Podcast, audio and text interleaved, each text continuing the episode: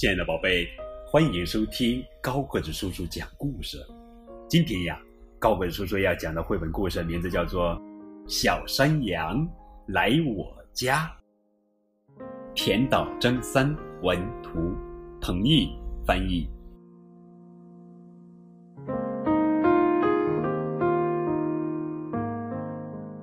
蔡穗子的家里来了一只小山羊，雪白的身体。只有眼睛、嘴巴、鼻子一圈和耳朵里面是粉红色的，一只非常可爱的山羊。一个暖烘烘的春日，爸爸和妈妈把它领了回来。菜穗子立刻就和小山羊成了好朋友，就算把绳子松开也没事。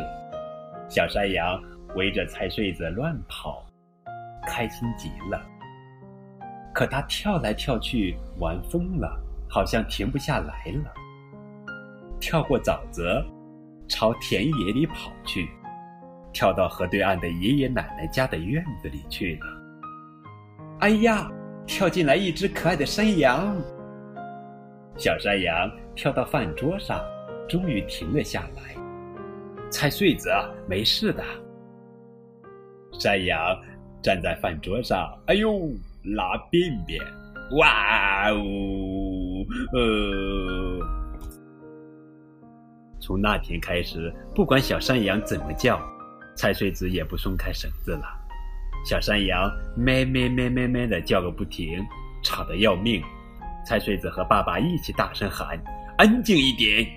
就这样，不知不觉中，安静就成了小山羊的名字了。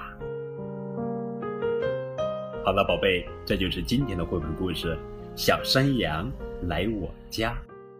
这是山羊安静的故事。